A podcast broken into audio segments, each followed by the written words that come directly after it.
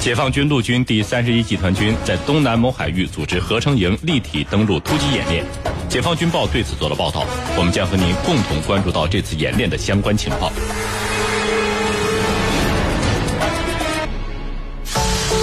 江苏新闻广播，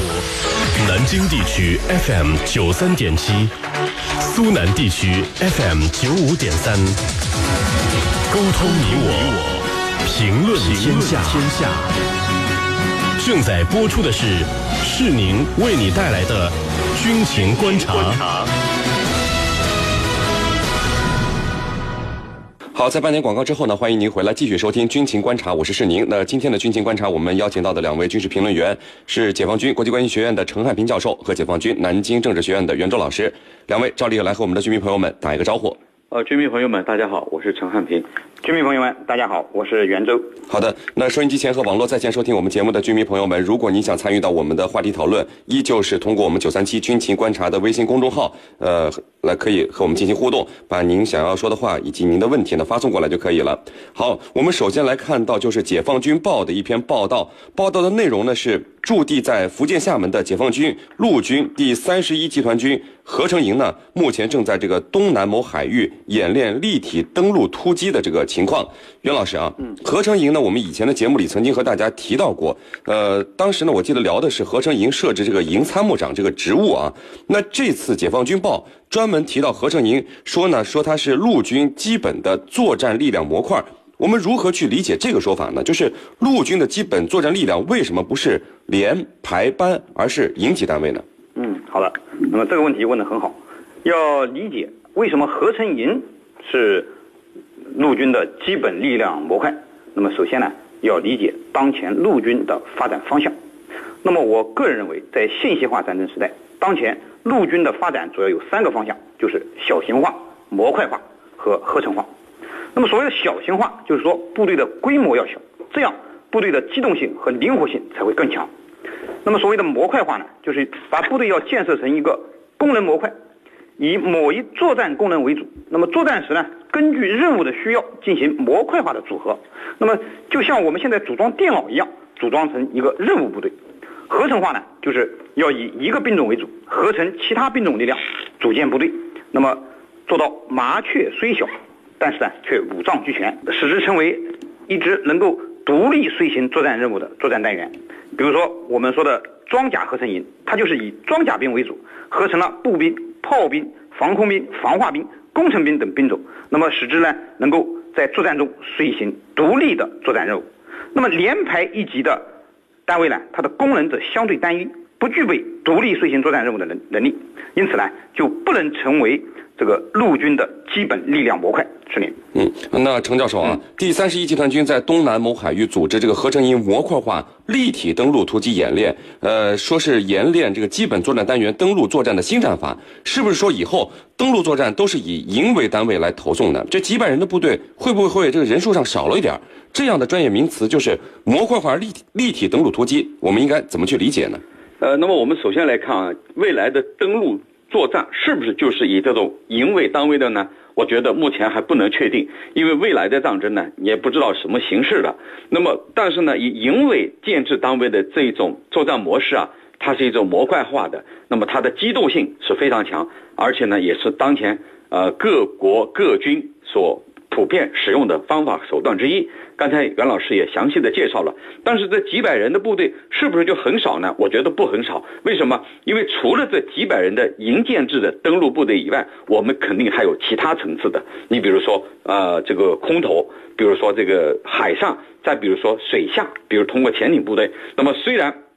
这个人数不一定很多，但是呢，它从各个层次、各种途径进行的。登陆从四面八方的这种登陆呢，可能呃效果呢要远远多于你一次性的大部队的这种登陆。那么你大部队的大量部队的登陆呢，也很容易暴露在火力点之下。那么对于刚才你问到的这个模块化的立体作战，我们怎么去理解？我觉得有这几个方面啊。第一就是快速，第二就是机动啊。那么就是说出其不意，嗯，能够达到呢让对方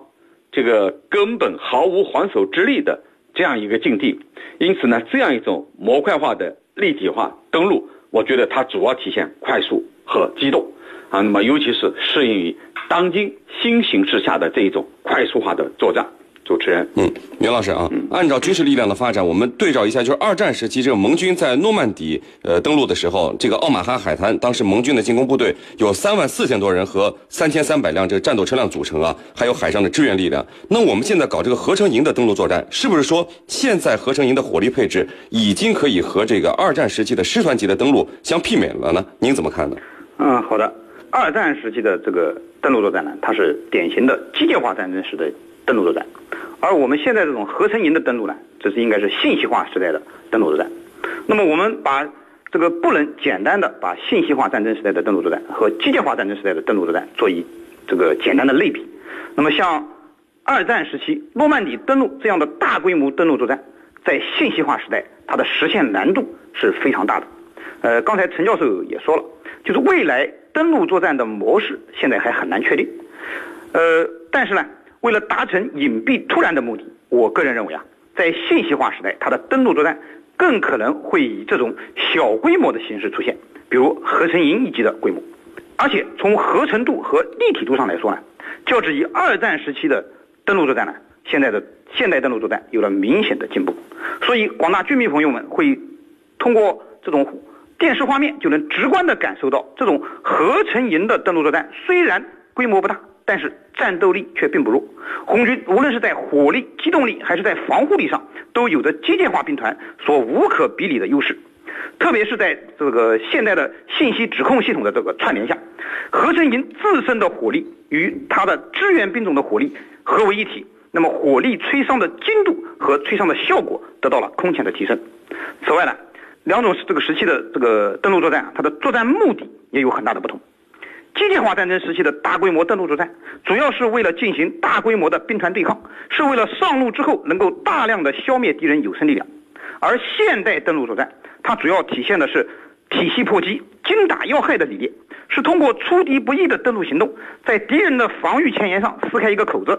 然后呢精确破袭，击敌要害，那么使得敌人的体系作战体系得以瘫痪，是的。嗯，好，我们来看到我们九三七军情观察这个微信公众号上这个网友的消息啊，有网友说有矛就有盾，解放军的合成营登陆看上去是很厉害，但是作为防御的一方的话，肯定也有各种手段。那这样的演习是不是太理想化了？程教授，我们这样的进攻性演习是不是不会遇到那种真正作战时候那样的抵抗？所以演习的效果是不是要打一个折扣呢？嗯。那么我们呃以前也多次讲到，未来的战争呢，它不以人的意志为转移，也就是说，它不可能按照你事先设好的这个模块来发生战争，而且呢，这个战争呢，它到底在哪里打，什么样的气候条件下，背景是什么，都不以人的意志为转移。那么在这样的背景下，我们到底该怎么办？那么我们的做法，那就是在平时的演练，也就是说要贴近实战。那么我们会不会？在未来遇到真正的抵抗呢，因为现在战争没有发生，我们只不过是通过想象，也就是通过假想敌去设想。那么我们可以通过刚才那个话来进行延伸，也就是说，既然战争不以人的意志为转移，那么我们所遇到的抵抗同样可能不以我们设想的这个不是我们事先所设想的，也可能遇到我们没有设想到的。那么这些都可能存在于战争当中。那么怎么办呢？那就是要多设计不同路径的这种演习，不同形式、规模、不同状况下的各种各样的演习，把所有的工作呢都准备到位。那么在这样的背景下，我们的演习才会不打折扣，那么才会能够真正能够在实战当中经得住检验。那么以前我们也常说，就平时多流汗，战时少流血，说的就是这个道理。就是平时要通过各种演练、各种方案啊进行。认真的准备，那么才能在战争当中呢立于不败之地，才能有 A 方案、B 方案、C 方案。所以这里头我们所看到的这种登陆演习，可能仅仅只是一种，可能还有更多的方案，大家可能还没有看到。主持人，印尼在纳土纳群岛开始新建潜艇基地，在东盟中保持中立的印尼，在军事力量上的调整对南海会有何影响？军情观察和您共同关注。好的，各位收音机前和网络在线收听我们节目的居民朋友们，今天呢，我们军情观察邀请到的两位军事评论员，依旧是你们的老朋友解放军国际关系学院的陈汉民教授和解放军南京政治学院的袁周老师。如果您想参与到我们的话题讨论，依旧是通过我们九三七军情观察的微信公众号来和我们进行互动。好，我们来看到另外一条消息，根据国外媒体的报道，印度尼西亚。正在计划在南海南端归其管辖的纳土纳群岛建设这个潜艇基地。那印尼现在似乎是有意在强化自身的防卫体制。袁老师啊，印尼现在的潜艇部队实力如何？未来它所装备的潜艇数量和质量，在南海地区乃至在整个亚洲水平会排在一个什么样的位置呢？嗯，好的。要提到印尼的潜艇部队呢，那么它曾经有一段非常光荣的历史，因为在东南亚各国海军当中呢。印尼是最早拥有潜艇的国家。印尼在它的建国之初，就从苏联引进了十二艘 W 型潜艇，建立了一支规模可观的潜艇部队，是当时东南亚国家当中那么潜艇力量最强大的。但是呢，从上个世纪中期以来，那么这些潜艇逐渐老化退役，那么印尼的潜艇数量在逐渐下降。呃，虽然此间印尼曾经多次试图通过外购高性能的潜艇来提高其潜艇部队的质量，但是均因为没有钱啊，缺钱，这个而无疾而终。呃，目前呢，印尼只有两艘潜艇，是一九八一年由德国建造的二零九型潜艇。那么该型潜艇呢，已经服役了三十多年，期间经过了多次的现代化改装。最近的一次大规模改装呢，是在二零零四年到二零零六年间在韩国完成的。那么据说呢，通过这次改装，呃，该型潜艇呢已经具备了发射潜射导弹的能力，在南海地区这个潜艇实力。最强的当然还属于我们中国，那么无论是数量还是质量上，东南亚国家呢都无法和我们比肩，呃，甚至南海伸索国加起来，他们的潜艇实力也远在我们之下，呃，不过东南亚国家呢近年来十分注重发展潜艇实力，纷纷向外订购潜艇，比如越南就订从俄罗斯呢，呃，订购了六艘基洛级潜艇，马来西亚则订购了两艘鱿鱼级潜艇，印尼当然也不甘落后，根据它的新的潜艇发展计划，印尼。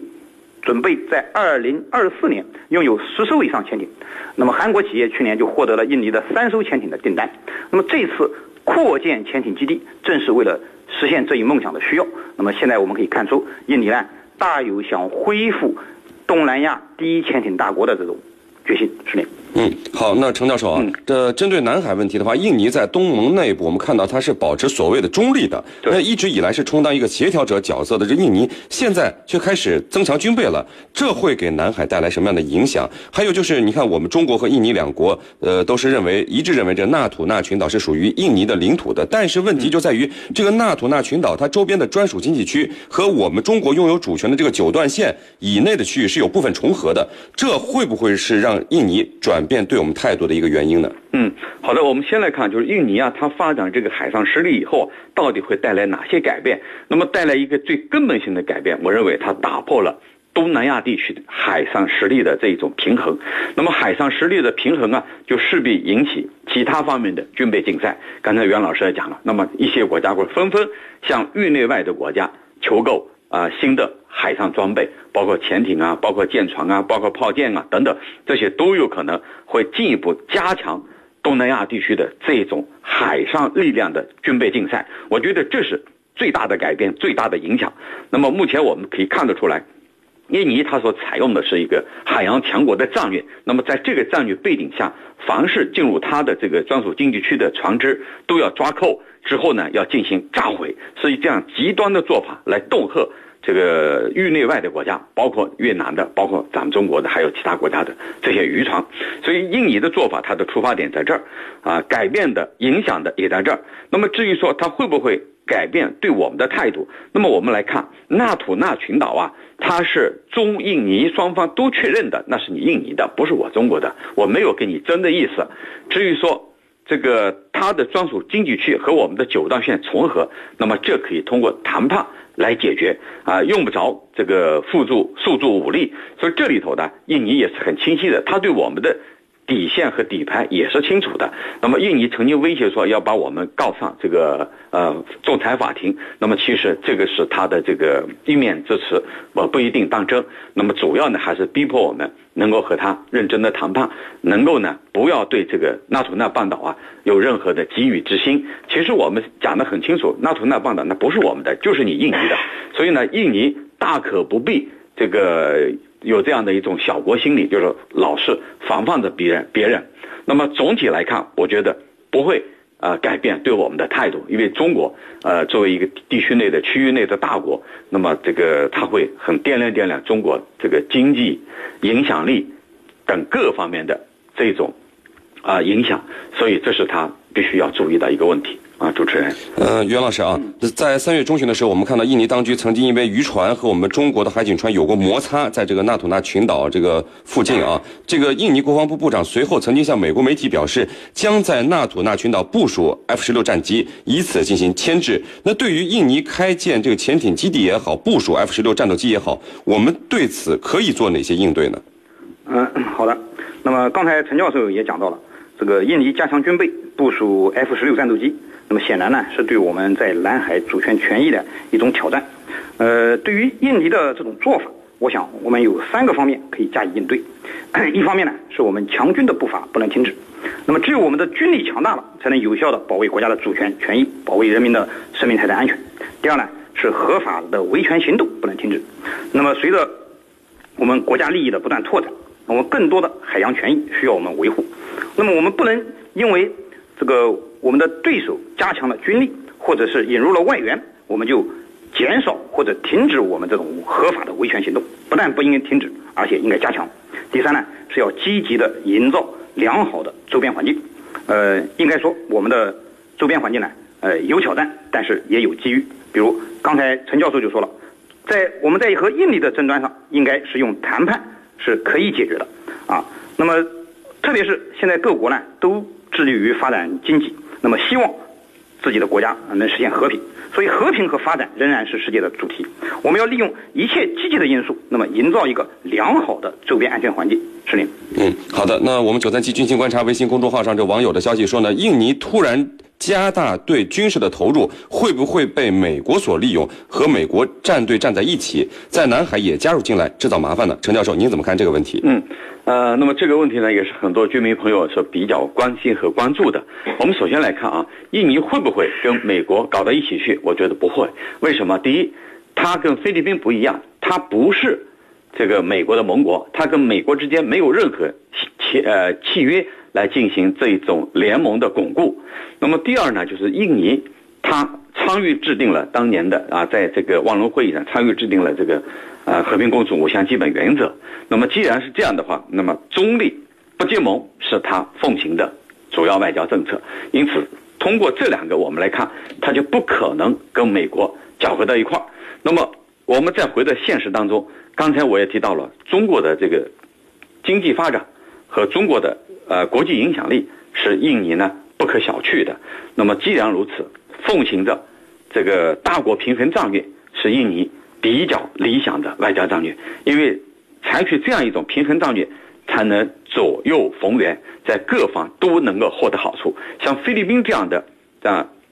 这个紧紧拉着美国的大腿，可能最后得到的很少，失去的很多。那么昨天就有一篇报道啊，菲律宾国内的就骂他是美国的走狗啊，让菲律宾陷入一个困境。那么这样的教训，我相信印尼是非常清晰的，绝对不可，绝对不会步菲律宾的后尘。其实东盟十个国家，包括东帝汶、东南亚的十一个国家，都不会走上这样的道路。主持人，好的，非常感谢我们的两位军事评论员，解放军国际关系学院的陈汉民教授和解放军南京政治学院的袁周老师，今天给我们带来的精彩解读，谢谢两位。不客气，主持人，大家再见。谢谢大家，再见。军情观察之兵器。今天的兵器环节为您介绍 A 五零预警机。A 五零预警机是由俄罗斯伊留申设计局在伊尔七六军用运输机的基础上改装而成的四发预警指挥机，用来作为图幺二六预警机的后继机种。A 五零在原伊尔七六 M 二军用运输机的基础上，加装了有下视能力的空中预警雷达，并加长了前机身。其最明显的特点是在机翼后的机身背部装有直径九米的雷达天线罩，其雷达作用距离可达四百至六百公里，尤其低空识别能力要比美国的 E 三预警机强。A 五零的动力装置为四台涡轮风扇发动机，单台最大推力为一百二十千牛。在空战中，A 五零可用于配合米二九、米三一和苏两七等战斗机执行防空和战术作战任务，引导战斗机攻击敌方目标。此外，A 五零也可执行空中预警和警戒任务。A 五零预警机机长四十六点五九米，翼展五十点五米，机高十四点七六米，空重七万五千千克，实用升限一万一千米，最大航程六千四百千米，续航时间四小时。该机预警半径低空四百五十千米，高空六百二十千米，引导能力能同时跟踪五十个目标，指挥十二架战斗机作战。七十年代末，苏联一流深设计局以伊尔七六大型运输机为平台，加装有下视能力的空中预警雷达，研制出了 A 五零型预警机，作为图幺二六预警机的后继机。该机于一九八四年研制成功，与前苏联的第三代超音速战斗机米格二十九、苏两七等一起，组成九十年代的空中防空体系，北约代号“支柱”。其雷达天线罩位于机翼后边缘的机身上部，比美国的 EA 三靠前，所以前半球世界不如后者，但采用高平尾，后半球世界优于后者。在飞机头部有空中加油受油杆，头锥内装有气象雷达，头锥下后侧雷达罩内估计为地形测绘雷达。A 五零取消了伊尔七六的机头领航员透明风挡，机翼上面有凸起的天线罩，估计为卫星通信天线。机身腹部前后两侧有天线罩，装电子对抗监视天线。垂尾根部有辅助动力装置进气口，尾部有天线罩。A 五零预警机的监视范围很大，为三百至四百千米，目标很多。可多达数百个，而战斗机能同时处理的目标一般为数十个左右。预警机不需要把自身监控的所有目标都发送给战斗机，因此在引导过程中，涉及到一个战术决策和目标选择的问题，需要由预警机上的引导人员来完成。预警机对战斗机的引导指挥可以有三种方式：第一种，战术引导。预警机引导员将指定目标的信息以一定的更新率发送给战斗机，以保障战斗机能够利用自身的雷达或者红外探测器截获目标。二、精确引导，引导员以很高的数据更新率将目标信息发送给战斗机，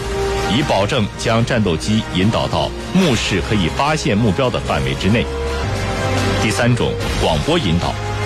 当目标非常密集时，或者目标不重要时，将目标信息以广播的方式发送给战场范围内的战斗机，战斗机可以根据需要自行选择目标和战术方案。在空战中，主要采用战术引导的方式，一般每个引导员能够同时引导五到六批战斗机，所以预警机上引导人员的数量决定了预警机的指挥能力。A 五零一上可以布置十到十四个显示台，可以容纳十几名引导员同时工作，而且还可以携带多余的人员用以换班。飞机上空间较大，能为成员提供短暂休息的场所，有利于保持长时间的战斗力。A 五零预警机的具体生产装备数量不详，目前基本全部装备俄罗斯空军。